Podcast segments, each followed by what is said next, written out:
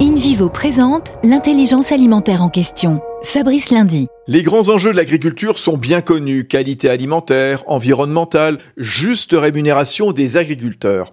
Laurent Martel, vous êtes le directeur général de Bioline by InVivo, le pôle agriculture du groupe coopératif, et pour mieux prendre en compte ces défis, vous vous réorganisez cette année en quatre divisions. Oui Fabrice, euh, une première division qui tourne autour de la semence, pas de semence, pas de culture, une deuxième division qui tourne autour de la santé végétale, puisque notre enjeu prioritaire c'est d'avoir une plante en pleine santé. Ça passe par une bonne alimentation et porter les meilleurs soins à cette plante. Une troisième division innovante qui s'appelle Bioline Solutions, où nous regroupons tous les grands sujets de la transformation de l'agriculture, comme le digital, l'agriculture de précision, la traçabilité. Et enfin, une quatrième division où nous référençons les partenaires de l'agriculture qui nous paraissent les plus pertinents pour ces défis. Merci Laurent Martel.